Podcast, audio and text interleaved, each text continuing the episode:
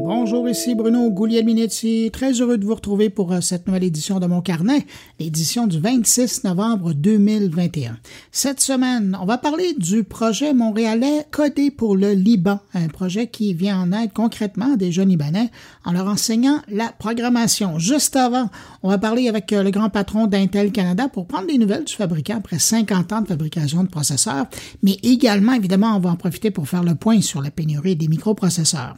Cette semaine, on accueille un nouveau collaborateur, le professeur Luc Dupont de l'Université d'Ottawa, qui viendra nous parler au gré de l'actualité du monde du marketing et de la communication en ligne. Cette semaine, on revient notamment sur Netflix.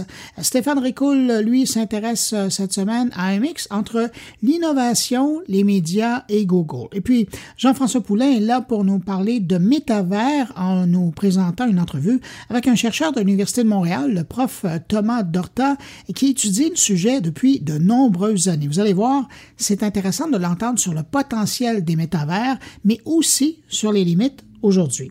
Alors voilà pour les sujets de cette édition. Sinon, ben, salutations toutes particulières comme à l'habitude à cinq auditeurs de mon carnet. Cette semaine, salutations à Jean-Pierre Fauché, Pierre Junior Potvin, Isabelle Caillé, Julie Simard et Ghislain Nadeau. À vous cinq, merci pour votre écoute et puis merci à vous que je n'ai pas nommé, mais qui m'accueillent en ce moment entre vos deux oreilles. Je vous souhaite à tous une bonne écoute. Vous avez probablement vu passer l'information la semaine dernière, le fabricant de microprocesseurs Intel qui célèbre l'anniversaire de son tout premier microprocesseur qui a vu le jour en 1971. Euh, Donc, ça fait 50 ans. C'était un gros changement à l'époque pour la compagnie parce qu'en 70, Intel était plus euh, reconnu pour ses composantes en mémoire. Je me suis dit que c'était un bon prétexte pour discuter avec le grand patron d'Intel Canada, Denis Gaudreau, pour connaître un peu mieux l'histoire de ce premier microprocesseur, évidemment, euh, prendre des nouvelles de la crise du microprocesseur de leur point de vue, savoir comment ça se vit chez Intel, et puis regarder un peu en avant avec euh, ce qui se passe chez eux dans le domaine de l'informatique quantique. Vous allez voir, ça va être intéressant. On le rejoint un instant via Zoom. Bonjour, Denis Gaudreau. Bonjour Bruno, ça va bien? Ça va très bien, merci. Heureux de vous retrouver. Monsieur Gaudreau, qu'est-ce qu'on vous dit? Euh, bon 50 ans? Oui, bon 50 ans, effectivement. Naissance du euh, premier microprocesseur. Gros anniversaire pour Intel, effectivement. Oui, parce que le microprocesseur, c'est au cœur de votre business. Comment ça se vit, euh, avant qu'on parle du microprocesseur, comment ça se vit chez Intel cette année-là? Oui, ben on a eu pas mal de célébrations là pour un, étant donné qu'Intel est une grosse organisation maintenant, c'est pas tout le monde qui est au courant de l'histoire, donc ça a été une opportunité pour un petit peu revenir en arrière pour raconter l'histoire d'Intel, comment ça a été fondé. Parce que tout le monde le sait, à la base, c'était pas des microprocesseurs, c'était de la mémoire. Puis différents événements là, un petit peu qu'on a eu avec euh, parce que les architectes qui ont designé ce produit-là sont encore vivants. Fait qu'on a eu des vidéos avec eux, on a eu la chance de poser des questions, soit avec Gordon Moore, Ted Off ou euh, M. Farragan. Donc, on a eu beaucoup euh, sur différents événements, si on veut, à l'interne pour célébrer ça. Ah, ramenez-nous à l'époque, 1971, on parle de l'Intel 4004. À l'époque, là, un, processeur comme ça, ça pouvait faire quoi? ça servait à quoi? Oui, ben à la base, le 4004 avait été désigné euh, pour faire euh, à l'intérieur d'une calculatrice là, que les plus jeunes ont probablement jamais vu, mais les grosses calculatrices qu'on avait sur nos bureaux pour faire, là, que les comptables utilisaient pour faire des, des, additions, des soustractions de ces choses-là. C'était une compagnie du Japon qui avait approché Intel pour faire un design. Puis à la base, c'était pas pour un microprocesseur. Il était arrivé avec, euh, je crois que la demande, c'était environ pour 12, si on veut, circuits intégrés, non pas des microprocesseurs, parce que ça n'existait pas encore. Et puis, à ce moment-là, Intel notre core business, c'était vraiment dans la mémoire. Ben Donc, la mémoire DRAM, c'était ça que tout notre chiffre d'affaires était. Puis Intel était quand même, c'était récent. Intel a été fondé en 68. Puis la compagnie japonaise avait demandé, c'est ça, de faire à peu près une douzaine de chips pour la calculatrice pour opérer les fonctions mathématiques, ces choses-là. Puis euh, euh, euh ce, qui est, ce, qui est, ce, qui est, ce qui est intéressant, c'est qu'Intel était tellement occupé avec trois projets de mémoire que Intel s'est dit, bon, on va prendre le contrat parce qu'on avait besoin. Intel était petit à ce moment-là, ils ont on ne peut pas dire non. Sauf qu'on ne sera pas capable de faire les 12 chips dans le temps qu'ils nous le demandent, si on veut. Fait que là, on a dit, OK, il faut y aller avec quelque chose d'innovateur. C'est là que l'équipe des trois ingénieurs, si on veut, ont proposé un, microprocesseur qui allait avoir un genre de microcode, qui est la fondation des, des instructions x86 qu'on utilise tout aujourd'hui. Puis qui ont arrivé avec un concept de quatre chips, qui est un microprocesseur, euh, de la mémoire ROM pour avoir le code, de la mémoire DRAM qui allait stocker, si on veut, les data, puis après ça, un petit chip pour faire le I.O., l'input et l'output. c'est de là que ça a démarré, si on veut, le, le, 4000. C'était vraiment un projet hyper innovateur, puis fait un super court, un super court temps. Et, c'est ça aussi qui fait la, spécificité de ce processeur-là, c'est le peu de temps que ça a été mis à développer, c'était quand même le premier de chez vous, c'était pas rien. Oui, absolument, Les artisans qui sont derrière ce processeur-là, ils sont encore vivants. Qu'est-ce qu'ils gardent comme souvenir de ce moment-là, eux? Ah, évidemment, avec ce recul-là. Là. Oui, ben, c'est clair que euh, à ce moment, eux, euh, euh, je dirais, un des artisans, c'était Federico Fagin, qui est un Italien, qui demeure en Italie aujourd'hui. À ce moment-là, il était aux États-Unis. Puis il travaillait chez Fairchild, puis il avait joint Intel pour ce projet-là. Il était parachuté, si on veut, dans le projet, parce que euh, puis lui, ce qu'il expliquait, c'est ça, c'est que ça n'avait pas été clair vraiment quel allait être son rôle chez Intel. Puis là, il est arrivé, on dit OK, tu as, comme une journée pour lire les documents du projet.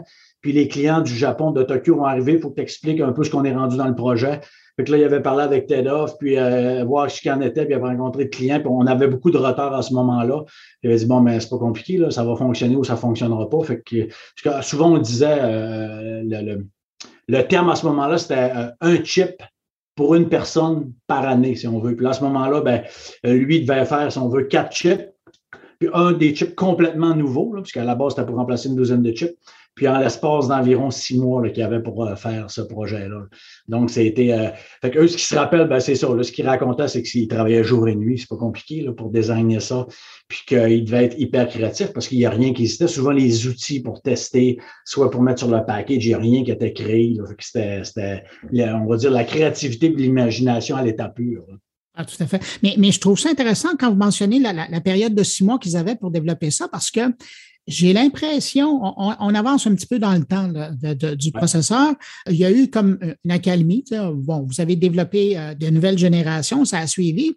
Puis à un moment donné, on a, l'impression qu'au début des années 2000, cette frénésie-là de développer, puis évidemment la compétition aidant, là, on a l'impression qu'à un moment donné, là, vous étiez revenu chez Intel avec l'idée de, aux six mois, on sort un nouveau microprocesseur. Moi, je me souviens, c'est la folie furieuse. Les gens achetaient des ordinateurs, puis trois, quatre mois après, poup, euh, il y avait un nouveau processeur qui, qui est rentré dans Il y a eu une période où c'était très, très accéléré. je ne sais pas, vous vous rappelez sûrement le modèle qu'on appelle le TikTok. Là. Une année, on avait un nouveau processus de fabrication, si on veut, un autre process.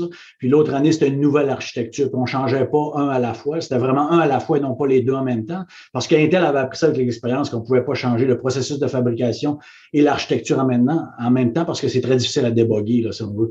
Fait que euh, c'est ça, là, dans les années 2000, on a, on a, je dirais milieu 2000 à 2015, ça il y a eu beaucoup, beaucoup d'accélération. Là, c'est clair qu'au point de vue je dirais, euh, mécanique ou encore au point de vue euh, la science des matériaux, on a atteint, je dirais, un niveau de difficulté que mon ça a ralenti un petit peu. Mais là, dans les prochaines années, ce qu'on voit, là, ça devrait recommencer à accélérer à ce niveau-là.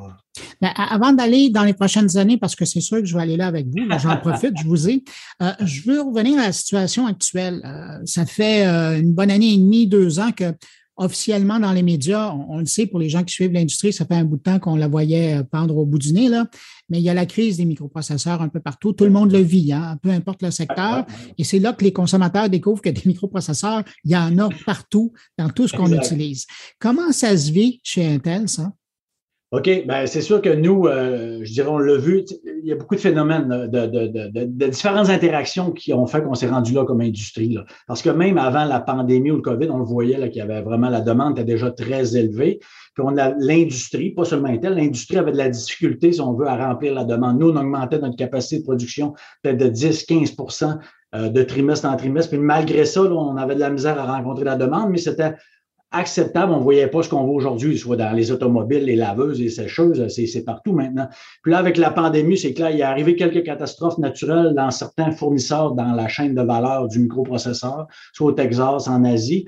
Puis en plus, là, avec la pandémie, bon, mais il y a un paquet d'usines qui ont été shutées down qui ont eu moins de gens, ça a pris du temps à revenir. Puis la demande, tout le monde au début dit qu'est-ce qui va se passer avec l'économie, mais c'est l'inverse. En termes de, produits électroniques, la demande a explosé pour que les gens travaillent à la maison, les gens sont mis à acheter plus de biens qui nécessitaient des microprocesseurs. Donc là, la demande a explosé, la chaîne de valeur a diminué sa capacité, sa production. Fait que ça, c'était la, tempête parfaite pour qu'on se retrouve dans la situation actuelle, puis que les, gens ils disent OK, wow, je savais pas qu'il y avait des semi-conducteurs, des microprocesseurs comme ça partout là, dans les voitures, que ça devient euh, critique pour à peu près toutes les industries. En plus, ce qu'on voit, c'est que là, les gouvernements qui ont ben, allumé, réalisé l'importance, on voit au point de vue géopolitique puis stratégique euh, dans le futur des microprocesseurs puis de tout ce qui est semi-conducteur dans l'industrie. Fait que là, on voit là, que c'est, on voit des annoncements partout, on voit que les gouvernements euh, sont plus impliqués. Donc, euh, c'est sûr que notre, notre industrie là, est totalement en, ébullition, puis c'est, c'est, il va y avoir beaucoup, ça va brasser beaucoup, on devrait dire. Bien, déjà, on le voit un peu. Euh, aujourd'hui, vous diriez que votre plus gros compétiteur, euh, Intel, on s'entend, c'est un géant, c'est un incontournable, puis on le retrouve dans tous les ordinateurs. Mais, mais votre plus gros compétiteur, votre plus gros concurrent aujourd'hui, est-ce que ça demeure pas euh, un fabricant d'ordinateurs lui-même qui a décidé un jour de, de créer son propre processeur? Aujourd'hui, je dirais nos compétiteurs sont multiples. Hein. C'est pas comme auparavant parce que l'Intel qu'on voit aujourd'hui, c'est pas seulement l'Intel qui fait des microprocesseurs pour l'ordinateur personnel. Comme vous mentionnez, les ordinateurs sont partout. Ce qu'on appelle, c'est des, euh, c'est plus un, CPU, mais c'est un XPU parce qu'il y a des FPGA, des GPU, des microprocesseurs, des IPU. Il y a, un différents types de catégories d'architecture de microprocesseurs. Puis on voit un peu partout que ce soit des, euh, l'architecture ARM qu'on appelle, qui est plus, euh, on va dire, simplifiée, mais moins performante, mais beaucoup moins énergivore. Il y a un paquet d'architectures dans lesquelles on va rencontrer dans différents types d'industries. En plus de ça, on a, c'est ça, on a maintenant des joueurs dans l'industrie qu'auparavant, comme vous t'expliquez, qui étaient manufacturiers d'équipements, autant, euh, je veux dire, pour le data center que pour des PC ou des ordinateurs personnels qui ont décidé de dire, ben, nous, on va se lancer dans la fabrication parce qu'on voit beaucoup de plus en plus qui existait moins auparavant, euh, ce qu'on appelle des fabless, des gens qui vont designer des CPU, puis vont utiliser des foundries, des organisations qui fabriquent des processeurs pour n'importe qui, dans le fond, qui va arriver avec son design. Tandis que nous, Intel, à la base, parce que c'est plus vrai maintenant avec notre nouvelle stratégie, on appelait ce qu'on on appelait un IDM. On designait nos propres processeurs et on fabriquait seulement nos propres processeurs. Maintenant, en février, on a un nouveau CEO, Pat Kelsinger, qui était le CEO de VMware, mais qui avait travaillé 30 ans chez Intel, qui a une histoire extraordinaire. Il a commencé chez Intel à 18 ans, il sortait de l'école secondaire, puis il est rendu CEO de la compagnie. À, quelques années près, euh, c'est pas mal votre histoire, ça? Euh, non, pas vraiment, mais disons que, bon, lui est parti de la Pennsylvanie, devenu CEO, moi je suis parti du Saguenay, puis euh, devenu président pour le, le Canada. C'est un peu différent.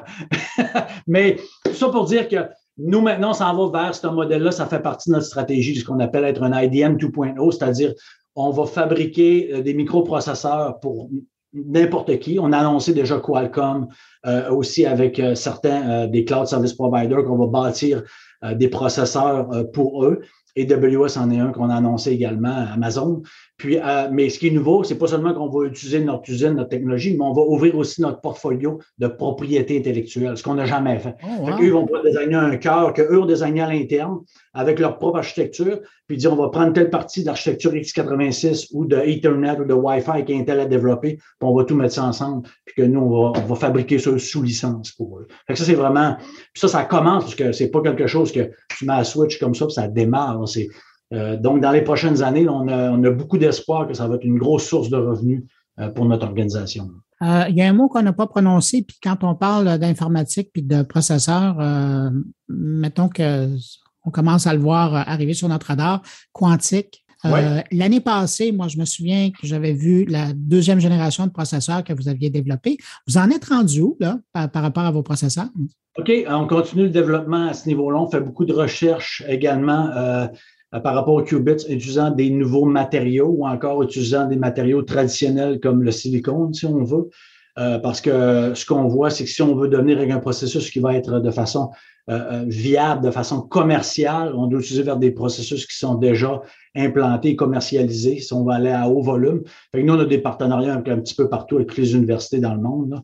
à ce niveau-là, puis même, ici, ici au Canada, il y a des discussions, donc ça devient intéressant par rapport à ça, parce que c'est sûr qu'il euh, y a une course euh, qui, est en train de se, se, se, on va dire, qui démarre par rapport à ça, vers où ça va se diriger, mais on est encore à plusieurs années avant de voir des choses commerciales. Intéressant que vous fassiez allusion à la course parce que malgré qu'on voit énormément les États-Unis et la Chine là, se, lutter l'un contre l'autre, euh, quand je regarde, moi, la scène montréalaise et toute la recherche qui est en train de se faire, je pense notamment aux gens qui sont à McGill, euh, pour ne nommer que ceux-là, euh, il y a les gens de l'Université de Montréal qui travaillent énormément là-dedans. Je, pense que, puis là, je parle au, patron d'Intel Canada, il y a quelque chose d'intéressant qui est en train de se développer sur la scène. Oui, ouais, ben absolument. nous, on a toujours des discussions avec toutes les, je dirais, les, différentes universités euh, au travers le monde. Ici, moi, dans mon rôle au Canada, c'est clair qu'on est en discussion tout le temps. Vous savez, on a signé une entente avec Mila. On est tout le temps en discussion, voir c'est où le meilleur endroit qu'on peut investir, c'est où les meilleures ressources, ces choses-là. Quel projet de recherche on peut aller, euh, euh, si on veut fonder, donc de permettre d'investir un petit peu, d'aider la recherche à niveau ce développement-là. Fait qu'on regarde tout le temps toutes les opportunités. C'est clair que moi, dans mon rôle, ce qui est important, c'est comment je peux attirer l'attention du gros Intel vers qu'est-ce qui se fait au Canada versus ce qui va se faire aux États-Unis, en Chine, en Europe ou en Asie, parce que c'est un petit peu, si on veut, euh, qui va attirer le plus l'attention, va aller chercher les bonnes ressources. Puis nous, en étant très proche des États-Unis, ben, c'est tout un challenge parce qu'étant donné que là-bas, les capacités sont beaucoup, beaucoup plus grandes que nous en termes de ça. Mais on a, comme je vous dis, on a déjà des discussions puis des, des, euh, euh, des investissements qui sont faits chaque année. On investit toujours quelques millions chaque année dans, les universités canadiennes au travers de différents projets de recherche de Vancouver à aller, je dirais, jusqu'à Montréal ou même dans l'Est. Vous parliez de challenge 50 ans plus tard de processeurs. il est où le défi pour Intel? Le défi pour Intel, je dirais, c'est de continuer notre croissance, étant donné qu'au départ, quand tu es une entreprise d'un milliard, puis d'avoir une croissance de 100% ou de doubler chaque année, c'est une chose, mais quand tu es rendu une entreprise de 80 milliards avec 120 000 employés, d'aller chercher des nouvelles parts de marché, des nouveaux, c'est de continuer cette croissance-là et de garder notre agilité qu'on avait auparavant lorsqu'on était plus petit pour être capable d'innover puis de compétitionner, parce que veut, veut pas, on est un gros paquebot, d'être de, capable de compétitionner avec les nouveaux joueurs qui rentrent dans l'industrie, puis de s'assurer que ben, si une technologie qui arrive qui vient faire une disruption totale dans le marché, ben, qu'on est au courant puis qu'on est prêt à être euh, présent dans ce marché-là. Fait que c'est continuer cet endroit-là. C'est clair qu'Intel, on est présent dans toutes les, je dirais, différentes industries ou verticaux qui existent, que ce soit médical, éducation, recherche. Donc, c'est d'être un joueur, si on veut, important dans chacun de ces, domaines-là et non pas juste une niche, là, étant donné notre ampleur. Fait que c'est sûr, c'est le niveau de complexité qu'on a à délai à l'intérieur, dans l'organisation, mais aussi dans les différents marchés qu'on touche. Denis Gaudreau, grand patron d'Intel Canada, merci beaucoup d'avoir pris le temps de répondre à mes questions. Puis encore, bon, ben, puis et encore, euh, bon 50e anniversaire. merci beaucoup. Merci. À la prochaine.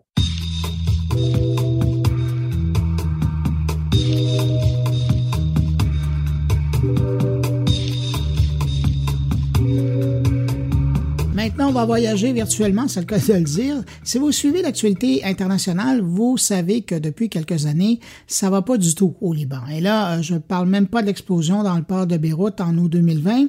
Non, je parle de l'économie du pays, la situation financière des gens là-bas. On disait il y a quelques mois encore que le pays connaissait le taux d'inflation le plus élevé au monde. Imaginez, on parle de 137 d'augmentation. Et avec euh, cette économie du pays qui s'effondre, ben, les salaires aussi s'effondrent. Ça va vraiment mal pour tout le monde là-bas. Devant ça, il y a un jeune entrepreneur de Montréal qui a décidé de faire sa part pour aider les Libanais de là-bas à s'en sortir en apprenant à coder. De là le nom du projet Coding for Lebanon ou en français Coder pour le Liban. Pour en savoir un petit peu plus, parce que le projet, je le trouve fort intéressant, on accueille le fondateur de ce projet-là, Slimane Shawan. Bonjour Slimane. Bonjour Bruno. Slimane, euh, si on se parle aujourd'hui, c'est parce que votre projet m'interpelle énormément. On se demande toujours, quand on regarde ce qui se passe euh, au Liban, qu'est-ce qu'on peut faire pour les aider. Puis vous, de l'Amérique du Nord, vous avez pensé à une façon très concrète d'aider des Libanais à se sortir du marasme dans lequel ils sont. D'où vient cette idée de euh, Coding for Lebanon? En fait, je parlais à mon cousin il y a quelques semaines euh, qui habite au Liban, qui me racontait que son salaire était tombé à 250 dollars par mois. Euh, ça m'a un peu choqué. Je dit, on ne peut pas faire grand-chose. On n'a pas vraiment de rêve quand on fait 250 dollars par mois. On ne peut pas penser à avoir une femme, des enfants, une maison, un avenir, voyager. et en fait, la, première réflexion que j'ai eue, c'est Hey Joe, ben, ça veut dire que tu dois avoir beaucoup de temps libre si tu fais juste 250 par mois, tu ne pas beaucoup travailler. Euh, est-ce que ça te dirait de faire euh, des cours de programmation pendant que tu as du, temps libre, d'apprendre à programmer, bâtir des nouvelles, des nouveaux skills, des, nouvelles, connaissances? il m'a dit oui, ça m'intéresse, mais j'ai pas de laptop. Je dis, ah, ben là, chez moi, il manque pas de laptop ici. on pourrait, je vais t'en envoyer un. par hasard, mon oncle partait au Liban le lendemain. je lui ai donné un laptop, je l'ai donné à mon cousin, puis depuis, on se parle, puis je lui apprends, je lui apprends à coder. puis c'est là d'où est venue l'idée. J'ai aidé mon cousin, c'est une personne, mais je pourrais aider plus que mon cousin. Euh, moi, j'ai une compagnie qui est une agence digitale. On aide les compagnies à bâtir leur, euh, software. Euh, donc, on connaît la technologie. j'ai aussi, je, suis bon à organiser des projets. C'est mes deux skills mis ensemble, coding, puis le Liban, c'est une, cause qui me touche beaucoup. on a toujours cette, cette, mais cette culpabilité qu'on on n'aide pas assez. C'est pas assez juste d'envoyer de l'argent, c'est pas assez juste d'y penser ou d'en parler. donc, ça, m'a vraiment, ça m'a percuté. J'ai dit, je peux faire ça, c'est quelque chose que je veux faire. Euh, donc, la première chose que j'ai faite, c'est j'ai appelé euh, une amie au Liban que j'avais rencontrée lors d'une conférence en 2012 qui s'occupe des ressources humaines au Liban, qui s'appelle Rita, euh, Rita Kamel. Et ma première, en fait, là, j'ai eu l'idée, mais après, j'ai eu toute cette, remise en question immédiate. je disais, est-ce que c'est mon côté nord-américain impérialiste qui dit, ah, moi, je peux sauver le monde, ou est-ce que c'est quelque chose qui peut vraiment fonctionner, que, dont ils ont besoin? En parlant à Rita, elle me dit, oui, on a besoin de ça, c'est vraiment important. Euh, ça peut aider. Puis elle est en HR, fait que ça a vraiment comme ça, ça a permis de valider l'idée encore plus. Elle m'a donné des, des, pour et des contre. Ça m'a vraiment, euh, ça m'a vraiment motivé. Et par hasard, c'était un dimanche, euh, j'allais, j'avais été invité à déjeuner chez un de mes amis libanais, Rami. Et je raconte à Rami vraiment hyper motivé. Je suis, je suis vraiment dedans. Puis Rami me dit ah, Est-ce que tu as fait une estimation combien ça te coûterait pour la première cohorte de 10 Parce que je parlais déjà d'une cohorte de 10. Je disais, ah oui, je pense que ce serait à peu près 7500 dollars, un laptop avec un, euh, euh, les cours en ligne et tout. Et Rami, tout de suite, me dit, euh, c'est bon, je finance ta première cohorte. Donc là, d'une idée à 8 heures le matin, comme vers 11 heures, c'était déjà, on était déjà financé, on était déjà validé. j'avais plus le choix d'aller à fond. J'avais plus le choix de juste me, lancer puis de, le faire complètement. et puis, ça m'a vraiment touché que Rami embarque. C'est Libanais aussi. Euh, je pense qu'il y avait aussi ce même, même, cette même vision d'aider le Liban, de ne pas savoir trop comment euh, et de ne pas juste vouloir envoyer 7500 dollars au Liban, de ne pas savoir comment c'est distribué ou comment c'est utilisé, et de savoir que c'est un projet qui va euh, non seulement ben, aider les, Libanais, mais aussi leur donner un, des, des, potentiels d'avenir, des, opportunités futures, pas juste immédiates, de, de souvenir des besoins immédiats. Mais là, il n'y a pas juste vous qui êtes embarqué là-dedans, parce que si j'ai bien compris votre principe, en plus de leur offrir la formation, vous les mettez en lien avec des mentors. Donc, il faut aller convaincre des gens d'aider ces gens-là. Ah oui, parce que euh, pourquoi les mentors? C'est que là, on, donne des cours en ligne euh, à distance à des Libanais qui vivent dans un contexte euh, socio-économique qui est assez difficile. les cours en ligne, c'est déjà difficile pour quelqu'un qui est dans un contexte impeccable avec trois repas à manger, une maison, la sécurité. Euh, donc, les mentors, c'est pour moi la clé du succès de ce projet. C'est d'avoir quelqu'un euh, envers, euh, envers qui on est accountable, je ne pas le mot en français, mais redevable ou à qui on doit rendre des comptes. Et puis, qui va nous permettre de semaine en semaine de nous motiver, de nous garder sur une bonne, une bonne piste. et puis, donc, la clé du succès, donc oui, on, offre, on a un partenariat avec Code Academy qui nous offre le contenu. On a on peut leur fournir un laptop au besoin. Ça, c'est comme l'aspect un peu logistique, technique. Mais après, les mentors, ce que ça permet, puis les mentors, c'est pas vraiment euh, ou simplement des gens de l'industrie qui sont des connaissances en technologie. Euh, oui, il y en a certains qui sont, euh, qui sont des, développeurs, mais c'est surtout des gens inspirants, motivants et qui, qui, vont prendre le temps de suivre. donc, ils sont matchés un pour un avec un, étudiant pour s'assurer qu'à chaque semaine, ils ont au moins une conversation. Que si on a besoin de parler avec quelqu'un, bon, c'est le mentor soit disponible pour assurer, euh, parce que je vois vraiment que le, programme qui dure trois mois, si l'étudiant est capable de passer à travers les trois mois, euh, ils vont, ils vont, la, boule de neige est partie. Ils vont être capables après par eux-mêmes de continuer. Euh, ils vont prendre confiance, ils vont être capables d'apprendre plus. donc, le mentor est hyper important pour cette raison-là, pour assurer le, le, suivi initial, la partie difficile, la partie cruciale du programme, qui est le, déclenchement. Euh, et on a tout un aspect aussi tech support, qui n'est pas euh, le, mentorship, mais qui sont des développeurs qui vont être sur Discord, un système de chat euh, instantané, qui va permettre à n'importe qui, à n'importe quelle heure, de poser une question à un développeur en direct. Donc ça, c'est comme, comme deux programmes. Le programme qui permet de, répondre aux questions techniques, puis le programme qui, qui est mentorat un pour un, qui sont vraiment matcher un, pour un directement, que c'est toujours le même mentor pour la, durée du programme. Je reviens sur le volet logistique parce que s'il y a un problème qui est important au Liban, c'est l'électricité. C'est une chose d'avoir un laptop, mais il faut avoir encore un peu d'heures pour être capable de le charger. Et puis ça, c'est pas, c'est un défi. Comment vous abordez cette question-là? Oui, c'est une très, très bonne question. il y a l'aspect électricité, l'aspect Internet aussi, qui sont des, des problèmes logistiques majeurs au Liban. donc, donc oui, pour l'électricité, donc on fournit un laptop, donc il y a une batterie, donc il faut la charger. Euh, on espère qu'ils aient au moins quatre heures par jour d'électricité pour pouvoir la charger. Ce qui n'est pas toujours euh, assuré, oui. Ce n'est pas toujours assuré. Euh, on a un partenaire au Liban, Christophe, qui a un bureau qui, qui, permet justement d'accueillir les jeunes ou les étudiants pour venir charger leur laptop au cas où et ou utiliser l'Internet au cas où. Donc, il y a quand même une bonne connexion Internet dans son bureau. Donc, Christophe euh, qui, a aussi, euh, qui est un développeur, qui a une agence euh, justement de technologie, qui, qui, nous, qui est comme notre partenaire, notre co-founder, en guillemets, local, qui nous permet, qui nous permet justement d'offrir cette option aux 10 étudiants. On a commencé avec une cohorte de 10 justement pour que ce soit gérable, pour comprendre les besoins, pour comprendre les difficultés, pour pouvoir s'adapter rapidement. Et on espère avoir beaucoup plus de gens dans, dans, le futur. Mais c'est deux problèmes techniques. Donc, le premier, l'Internet, le premier, en fait, l'électricité, on espère qu'ils en aient. S'ils n'en ont pas, on offre un, local où ils vont pouvoir aller charger. Et j'espère aussi qu'on va pouvoir avoir plus de partenaires pour avoir une proximité à plus de personnes. On verra avec euh, les adresses des gens si on peut leur donner comme un point de repère à chaque fois.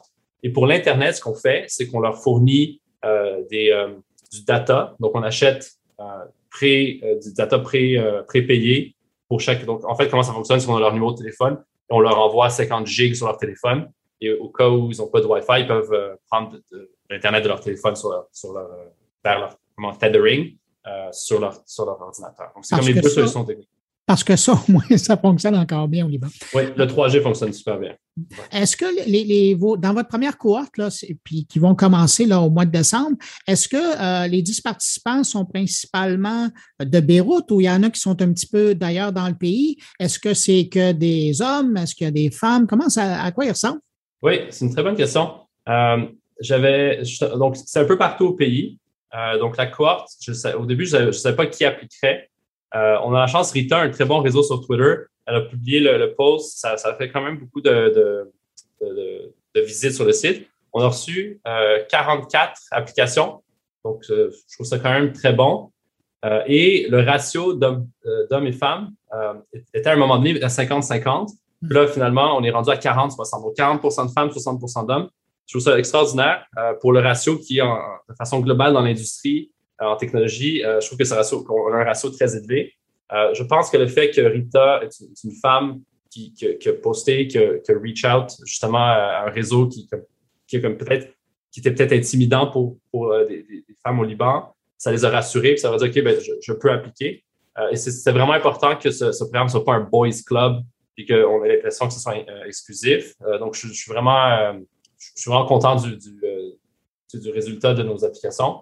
Euh, et dans les questions qu'on posait, c'était surtout des questions du style euh, qu'est-ce que tu voudrais faire, comment tu le vois, qu'est-ce que tu veux faire en apprenant à coder, qu'est-ce que tu comment tu vois ton avenir avec ces, nouveaux skills adaptés? Donc, le, le, formulaire d'application permettait aussi un peu de les motiver à travers les questions à comprendre c'est quoi l'objectif du, du, programme.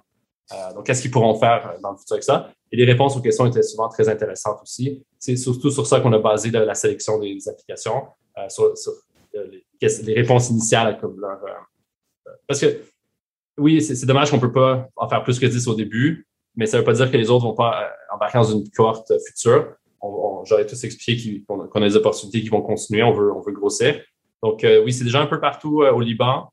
donc, on a, on a choisi 5 hommes, 5 femmes. Euh, donc, on a gardé ça assez, euh, assez euh, représentatif du ratio qu'on a reçu, des applications qu'on a reçues. c'est des très bons candidats je pense qu'ils vont, ils vont nous, vont donner des, des, un, case study de succès à travers cette première cohorte et on va pouvoir apprendre beaucoup avec eux pouvoir aider plus de gens dans le futur. Dernière question, euh, une fois qu'ils vont avoir eu cette formation-là, qu'est-ce qui advient de, leur carrière? Est-ce que vous avez déjà trouvé des employeurs locaux ou est-ce que vous avez l'impression que ben, ils vont faire du euh, la mode est au télétravail là aujourd'hui euh, avec la pandémie? Avez-vous l'impression qu'ils vont travailler pour des boîtes à l'extérieur du pays ou ça va être local? Donc, on, ça, ça c'est une partie très, très importante pour moi. Donc, c'est de, de fermer le loop du programme. Donc oui, c'est bon, on leur donne des ordi, etc. On les forme, on les aide, c'est cool. À la fin, qu'est-ce qui se passe? Euh, donc, on veut, euh, on leur garantit un internship, un stage en entreprise. Euh, on a des clients à Montréal, des clients au New Jersey, en France. je, suis en train de leur parler justement pour pouvoir, et en fait, on, cherche plus de, potentiel de stage. c'est des stages qu'on essaie, on veut qu'ils soient payés. C'est pas des gros salaires, surtout en stage. donc, on aura contrôlé un peu leur formation. On va pouvoir savoir c'est quoi leurs skills. donc, la première étape, c'est de leur permettre d'avoir un stage. C'est pas tout le monde qui va être intéressé à continuer une carrière en technologie. Certains vont vouloir utiliser leurs skills pour, euh, ou les nouveaux skills euh, utiliser pour faire d'autres choses, peut-être aider la. Partir une start-up avec quelque chose. Partir une start-up, aider la compagnie familiale, aider une compagnie locale. Donc, ça ne veut pas nécessairement dire qu'ils veulent devenir développeurs. Et ça, c'est très bien aussi. C'est de, créer des opportunités pour eux euh, d'amélioration, de progression dans leur carrière, qui est propre à eux. Et après, ceux qui veulent être développeurs, on va leur offrir un stage et en espérant que ce stage va pouvoir se convertir en emploi. Euh, il y a tout ce concept au Liban du fresh dollar avec mhm. la crise économique. Euh, donc, comme, comme les banques ont perdu l'argent euh, des citoyens, donc, je dis simplement, donc, le fresh dollar est important d'amener des, ressources de l'extérieur vers le Liban. donc, ça, c'est aussi un, point important quand le, travail remote permet de faire ça. il y a un aspect un peu donc, c'est, aussi, c'est un peu difficile d'être payé au Liban. Il n'y a pas de PayPal, il n'y a pas de. Tous les systèmes bancaires alternatifs sont, n'existent pas, sont, sont illégaux. Euh, cryptocurrency, etc., c'est, impossible.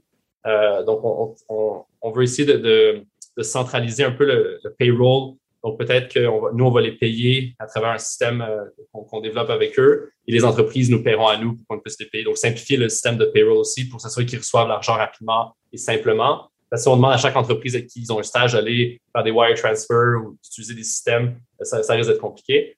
Euh, il y a un programme aussi, peut-être que vous êtes au courant du programme de e-residency de l'Estonie. Euh, je parle justement avec les directeurs du programme pour essayer de faciliter euh, une e-residency pour nos, nos, gradués pour qu'ils puissent justement avoir une business qui serait établie potentiellement en Estonie, avoir un compte de banque en Estonie et puis justement faciliter les transactions internationales. Euh, donc, je parle directement avec les, directeurs du programme qui ont été très intéressés ici par cette idée euh, pour simplifier justement le, output final une fois qu'ils ont fini, comment est-ce qu'ils se positionnent dans, le marché du travail international avec les difficultés bancaires libanaises, avec les difficultés du contexte socio-économique libanais. Euh, donc ça, ça serait intéressant. C'est pas encore confirmé, mais ils sont vraiment intéressés. On se parle. J'ai un appel avec eux le 6 décembre justement pour voir où est-ce que qu'est-ce qu'on peut faire, comment on peut faciliter le programme, faciliter la livraison de e-residency pour, pour nos gradués. Euh, donc, ça, ça, fait vraiment le profil de ce qu'ils cherchent à faire aussi euh, et le profil des gens qui voudraient avoir dans leur programme. C'est comme les, les euh, c'est la finalité, la complétion, C'est le 360. C'est le 360, exactement. Mm. C'est vraiment inspirant de vous entendre parler. écoutez, quelqu'un qui serait intéressé à en savoir plus, à vous appuyer, à faire la promotion de ce que vous faites, où on peut obtenir plus d'informations concernant Coding for Lebanon? on a le, notre site web, codingforlebanon.com. Euh, ça, c'est le, le, site principal qu'on, euh, où est-ce que tout, on peut, il y a le formulaire de, donations, de dons. C'est intéressant de nous euh, faire des dons. Il y a aussi toute la, la, foire aux questions aussi qui répond à certaines questions. Il y a une adresse courriel hello at codingforlebanon.com qui permet aussi de, de contacter directement. Euh, sur le site web, si vous êtes confortable avec ça, il y a un Discord aussi que vous pouvez euh, join rapidement pour chatter euh, aussi avec moi directement. sur Facebook, Coding for aussi, le, le Messenger. Euh, on est sur Twitter, on est sur Instagram. Euh, donc, à partir du site web codingforlebanon.com, vous allez pouvoir trouver tous ces liens-là. Et puis, euh, si, vous aimez, si vous avez des questions, si jamais vous voulez nous aider, si jamais vous voyez des opportunités, ça, va être super intéressant. J'ai été contacté hier, par exemple, par quelqu'un qui est en Égypte, qui se demande si le programme va être disponible en Égypte. Donc, déjà, il y a comme cette, je dis, mais on va sûrement, ça ne me dérange pas de trouver un partenaire qui pourrait s'occuper de l'Égypte et nous leur donner, en fait, en open source, tous nos, les formulaires qu'on a créés, le site web, euh, nos organisations, parce que là, on a des, des, euh, des, documents pour aider les mentors, les encadrer, des documents pour aider les étudiants, le partenariat que j'ai avec Code Academy qui nous donne euh, vraiment comme un, un, gros, un gros rabais pour les non-profits, qui nous permet justement, et tout le soutien et les ressources qu'ils nous, donnent. ça me ferait plaisir de partager avec d'autres pays, Coding for Egypt, Coding for n'importe quoi. j'ai même quelqu'un qui me demandait pour Coding for Montréal-Nord. tu vois, comme c'est vraiment, comme ça peut être très spécifique, comme ça peut être plus large. Euh, et donc, moi, mon but, c'est justement de, distribuer ce programme pour que d'autres personnes puissent le prendre, euh, un peu comme un système de franchise qui serait gratuit, mais qui permettrait à d'autres personnes d'aider euh, plus localement avec les causes qui leur tiennent à cœur à eux. Je pense que votre boule de neige à vous est en train de grossir. Là. Sleiman Shawam, merci infiniment d'avoir pris le temps de répondre à mes questions. Puis, ben, bonne chance pour la suite. Merci beaucoup d'avoir pris le temps de nous parler. Très apprécié. Au revoir. Au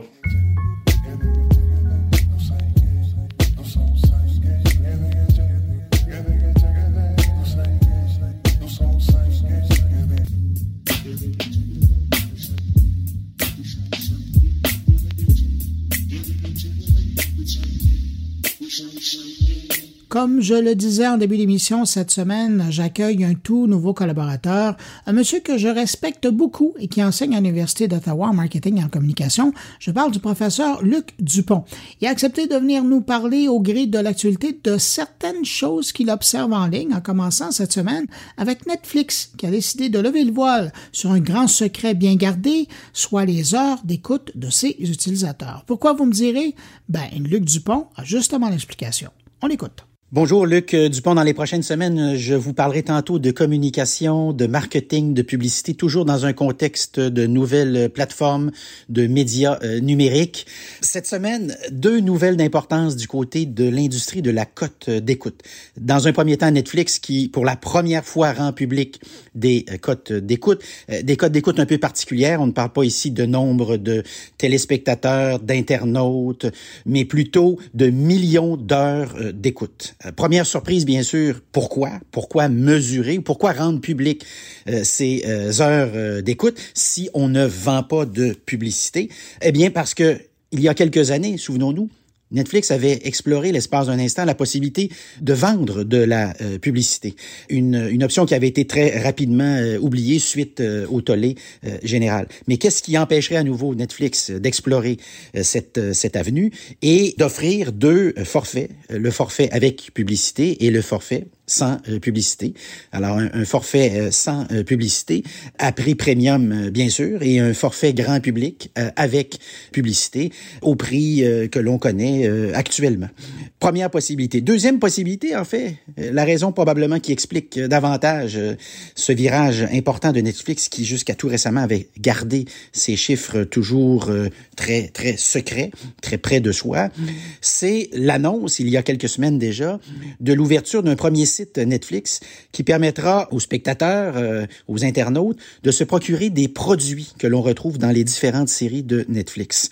Alors, à titre d'exemple, euh, Squid Game, la série la plus populaire de tous les temps euh, du côté de, de, Netflix, qui a généré, je le précise, 150 millions d'heures de visionnement pour une semaine type. 150 millions d'heures de visionnement. Je le répète, c'est un chiffre qui est absolument colossal ici, et dont les ventes d'un des produits qui apparaît dans la série, les fameux, euh, les fameuses chaussures euh, classiques 77 de Vans, comme on les appelle, des chaussures qui ont connu une augmentation de vente suite à la diffusion de la série de 7800% ce qu'on peut conclure de cette euh, grande annonce, c'est que d'une part, Netflix veut souffler dans sa trompette, donc faire la démonstration par quatre de l'efficacité de la plateforme, euh, sur le plan du marketing, de la publicité et de la communication persuasive, euh, bien sûr, la démonstration de sa popularité tout azimut n'étant plus à faire euh, à ce stade-ci, et deux, de permettre par la bande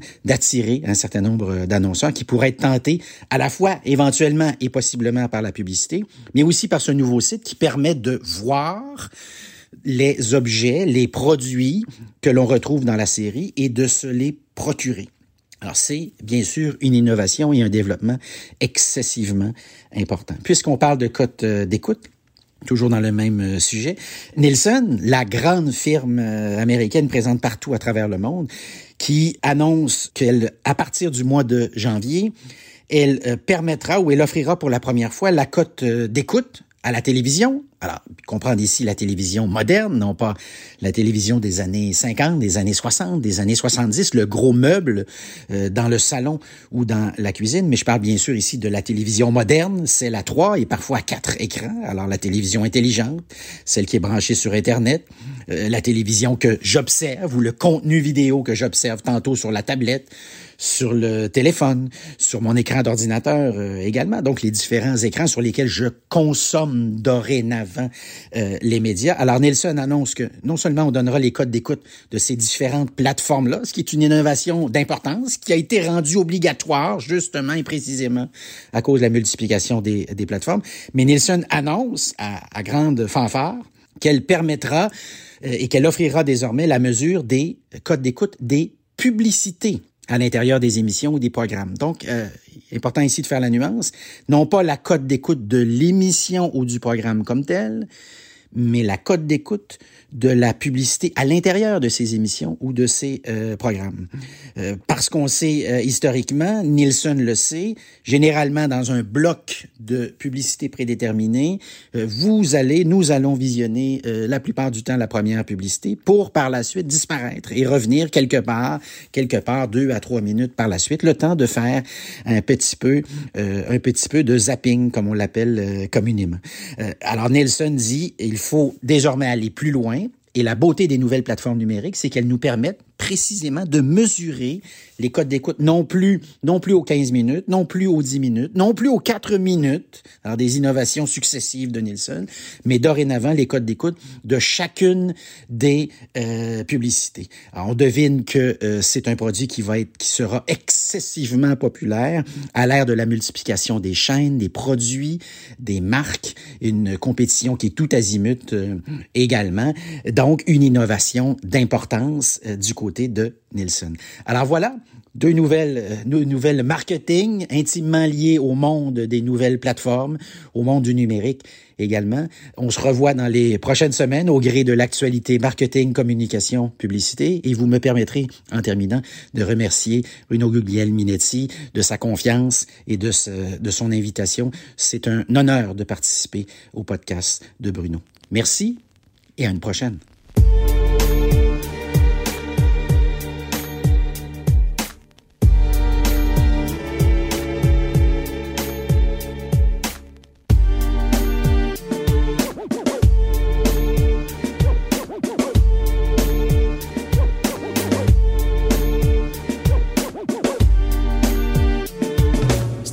Cette semaine, s'intéresse à Google, mais particulièrement à son initiative entourant le monde de l'information, le Google News Innovation.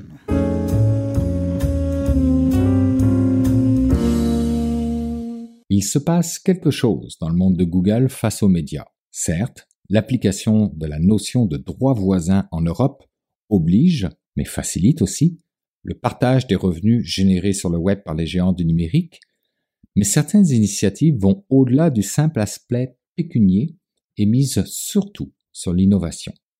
Premier partenariat conclu pour une agence de presse au titre des droits voisins du droit d'auteur, l'AFP, agence France Presse, sera rémunéré pendant cinq ans pour ses contenus présentés par Google. Certainement là une façon de tourner la page pour le directeur général de Google France, mais aussi une façon d'innover pour Google, puisque vient avec cet accord un programme portant sur la lutte contre la désinformation, avec comme priorisation le fact-checking. Il n'y a pas juste en Europe que cela se passe pour les médias, mais aussi en Amérique du Nord. Google a effectivement rendu public ses choix de projet pour le North America Innovation Challenge, avec plus de 25 projets sélectionnés aux États-Unis comme au Canada. Et cerise sur Sunday, au Québec aussi. Au total, plus de 3,2 millions de dollars US pour innover en lien avec les nouvelles locales. Dans la description de ce qu'est le Google News Innovation, on retrouve ceci. Alors que les organes de presse locaux s'efforcent de répondre aux besoins de leur communauté et d'atteindre la viabilité financière, ce défi d'innovation en Amérique du Nord soutiendra des projets qui s'attaquent au défi de mieux comprendre et servir les communautés afin d'améliorer les relations avec leur public varié. Parmi les projets retenus au Québec, on retrouve de façon non exhaustive celui du devoir, qui souhaite comprendre quel système de messagerie et de diffusion les aidera à apporter leurs propositions de valeur à un éventail plus diversifié de lecteurs, celui de l'Association de la presse francophone, avec qui son projet centre de recherche sur les intérêts des communautés francophones en situation minoritaire, souhaite répondre aux défis de la recherche et de l'identification de contenus d'intérêt pour ce lectorat, celui de la Converse, qui vise à servir les personnes francophones marginalisées au Canada en menant une recherche-action lui permettant de mieux servir ces communautés qui ne sont pas entendues, ou encore celui de Métromédia qui, avec son projet Métropolis 2022, identifiera des pistes de solutions pour permettre aux médias de mieux répondre aux besoins d'information des communautés, le tout par le biais d'une approche de design thinking basée sur les données. Et concernant ce dernier projet, je souhaite souligner que Métromédia est allé chercher mon employeur Talsom, firme de consulting en transformation numérique, qui elle-même est allée chercher des firmes comme Vidence Analytics et Adoc Recherche, une belle façon de faire de l'innovation avec des expertises d'entreprises locales. Développer des canaux de communication efficaces et novateurs, c'est ainsi que Andrew Moulet, CEO de Metromedia, parle du projet, qui verra Talsom appliquer la méthodologie du Data Enhanced Design Thinking, une approche pluridisciplinaire et collaborative centrée sur l'humain permettant de transformer des concepts en solutions tangibles pouvant être déclinées en prototypes, selon le CEO de Talsom, Olivier Laquinte. Cette annonce a été réalisée la même semaine où le MEI faisait son propre sommet de l'innovation. De bon augure pour le Québec, qui se positionne fortement dans ce créneau, porteur de belles réalisations et de beaux projets de recherche, en espérant à présent que les bobines suivent les babines de toutes ces belles annonces et promesses que nous avons pu y entendre par la bouche de nombre de nos ministres qui étaient présents.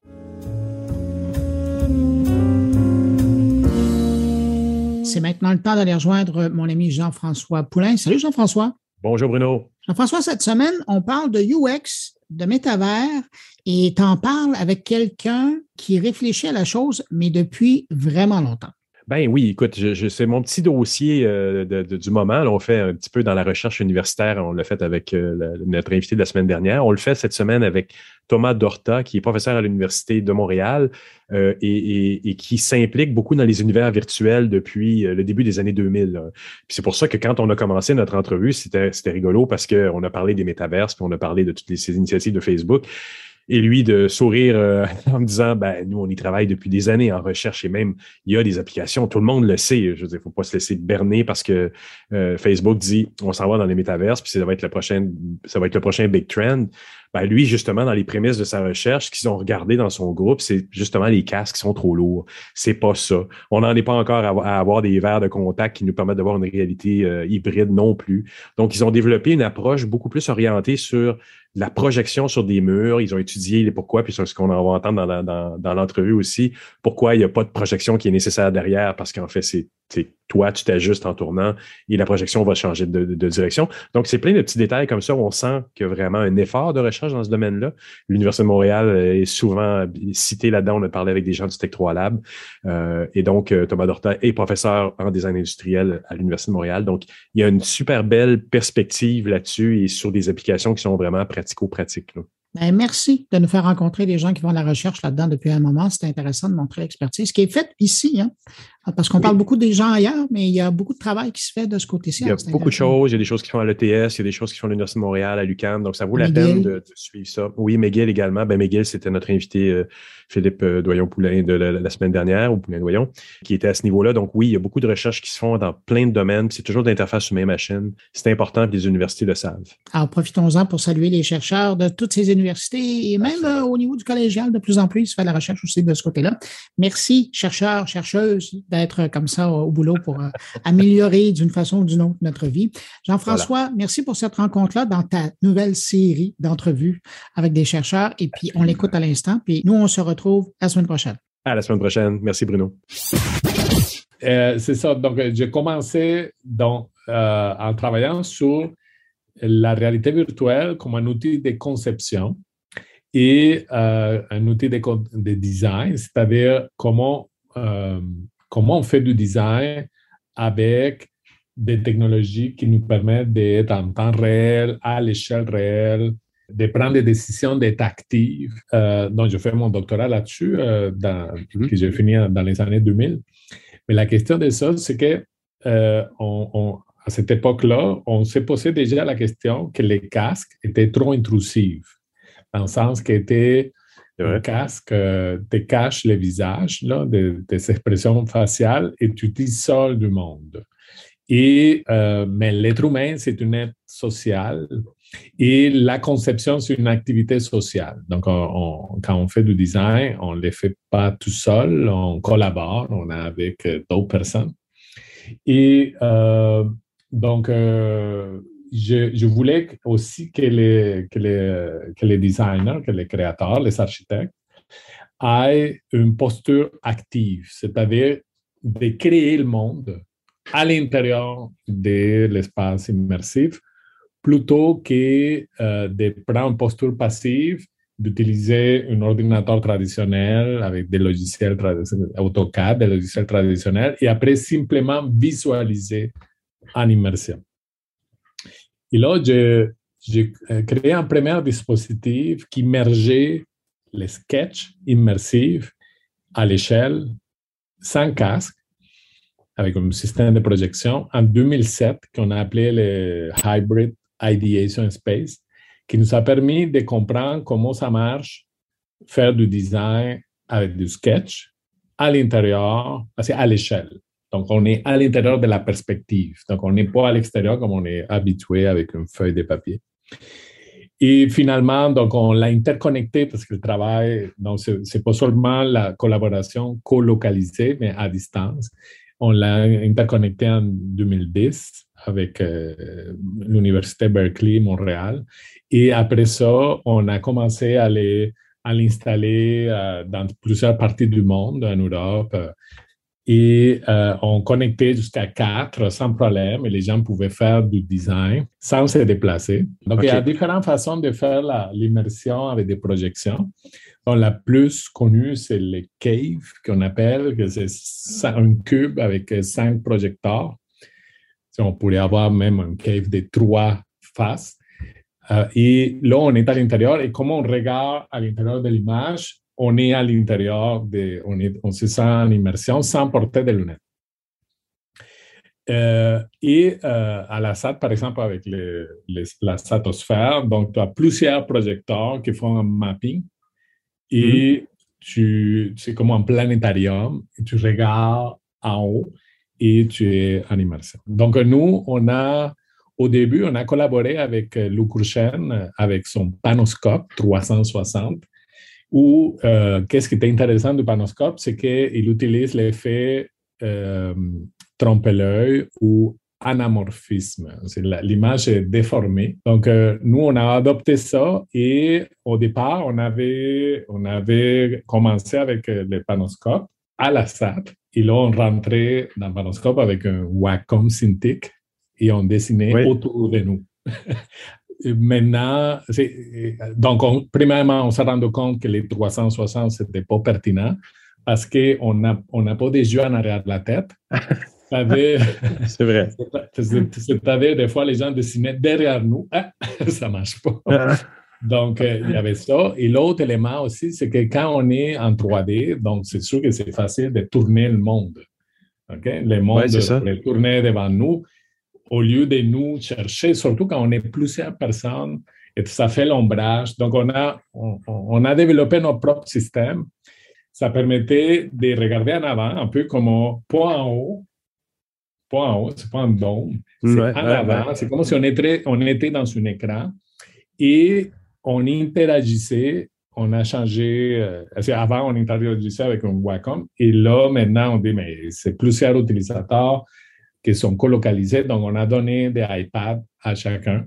Et là, on a, on a innové, on a créé premièrement les curseurs 3D, donc euh, une interaction pour chaque utilisateur dans l'espace 3D, au lieu d'avoir un curseur 2D à l'écran.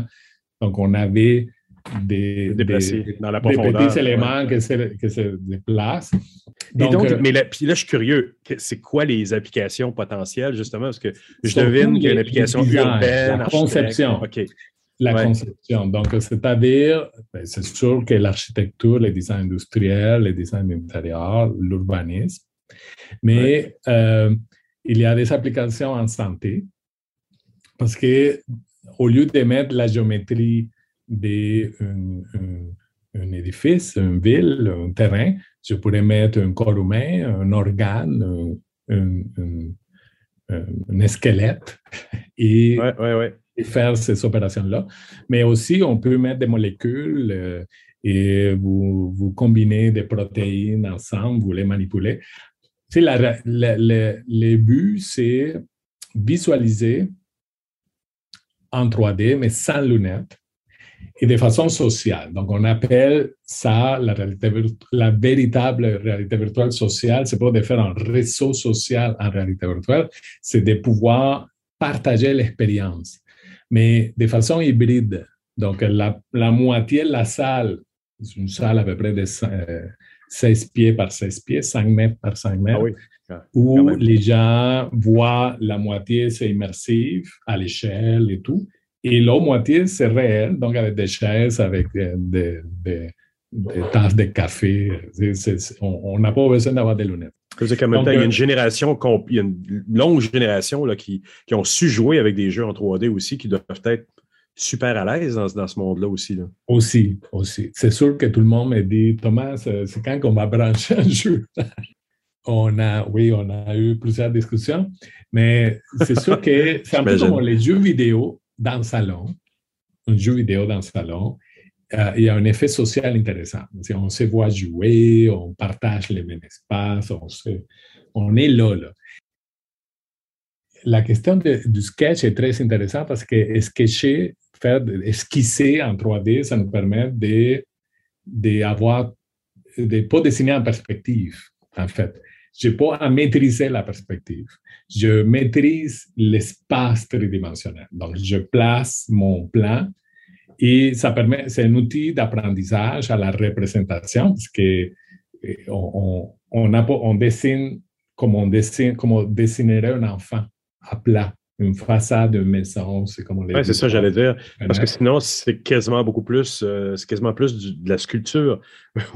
si j'ai à jouer dans l'espace, le 2D devient 3D, donc automatiquement, c'est quasiment une autre forme d'art. Mais c'est simplement dessiner une face d'un cube, mais simplement se déplacer. Donc, on voit la face avec la fuite, avec la.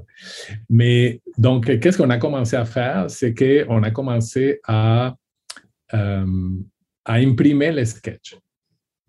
On a dit, pourquoi je dois faire. Parce que c'est ça le problème de l'informatique en design pourquoi je devrais devenir un spécialiste en modélisation avec des outils sophistiqués et que ça, demande une complexité intrinsèque entre les commandes, quelles commandes on est, on est des designers, on, doit se spécialiser sur la conception, pas sur l'outil nécessairement de représentation.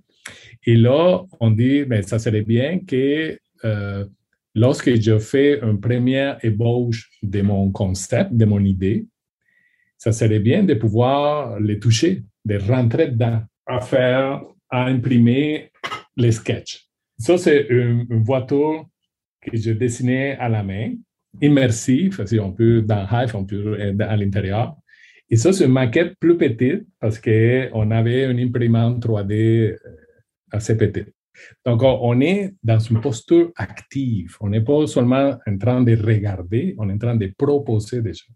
Et les personnes euh, euh, qu'on appelle lay persons, des personnes euh, profanes, qui ne sont pas designers, ils sont capables de visualiser, de comprendre, de faire. Et ça, ça nous amène à faire des, des ateliers co-design avec des citoyens, par exemple. Donc, avec des, des gens. c'est intéressant. Oui, oui. En consultation citoyenne pour des espaces urbains qui vont être construits. Euh, on refait la rue Sainte-Catherine, venez dans tel espace, reconfigurer l'espace, puis on va prendre en compte votre opinion, où vous metteriez les choses, comment vous dessineriez les choses, oui. Et, et c'est intéressant l'interaction avec les citoyens dans le sens que plus on les implique dans le processus de conception, plus le design final leur appartient. Ce n'est pas imposé par la ville, c'est un design qui a été co-construit, co-conçu. La base du UX, ouais. Exactement, et les gens vont les protéger, vont non arrêter les graffitis, c'est eux qui vont faire. oui, c'est vrai. C'est vrai.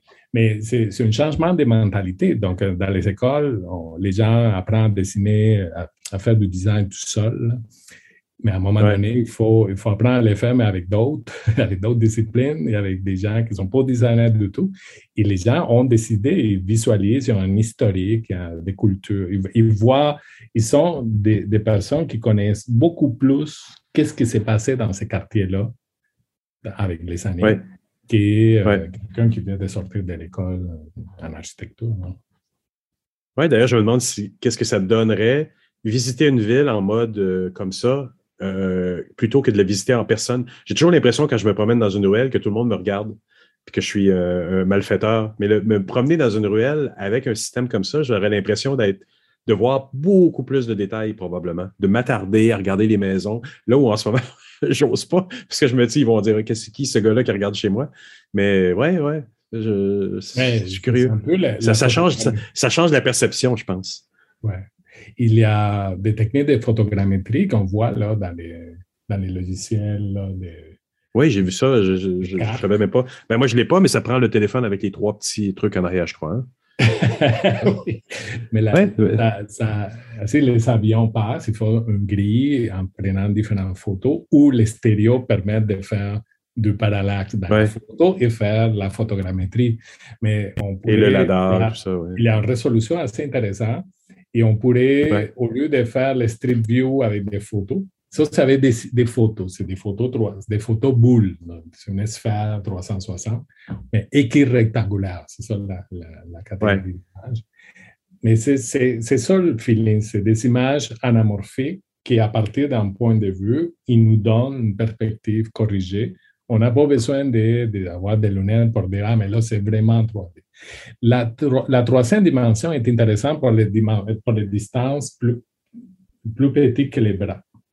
Si c'est euh, travailler avec des outils minutieux, là, la vision stéréo permet de bien positionner un chirurgien, par exemple, face à, ces outils ou à, prendre un organe. On a besoin plus de, de dextérité dans les mains mais euh, pour une visualisation comme ça et un, travail de, conception. Collaboratif. Oui, surtout collaboratif aussi, comme tu disais, c'est vraiment super. Je te remercie vraiment beaucoup. Ben, merci à toi.